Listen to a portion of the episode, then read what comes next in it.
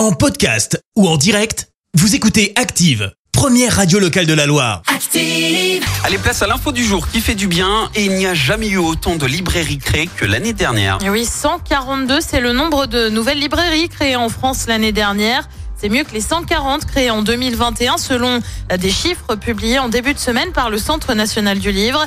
Le rythme de création de ces commerces s'est fortement accéléré par rapport à la fin des années 2010 où le CNL en recensait 60 à 80 par an.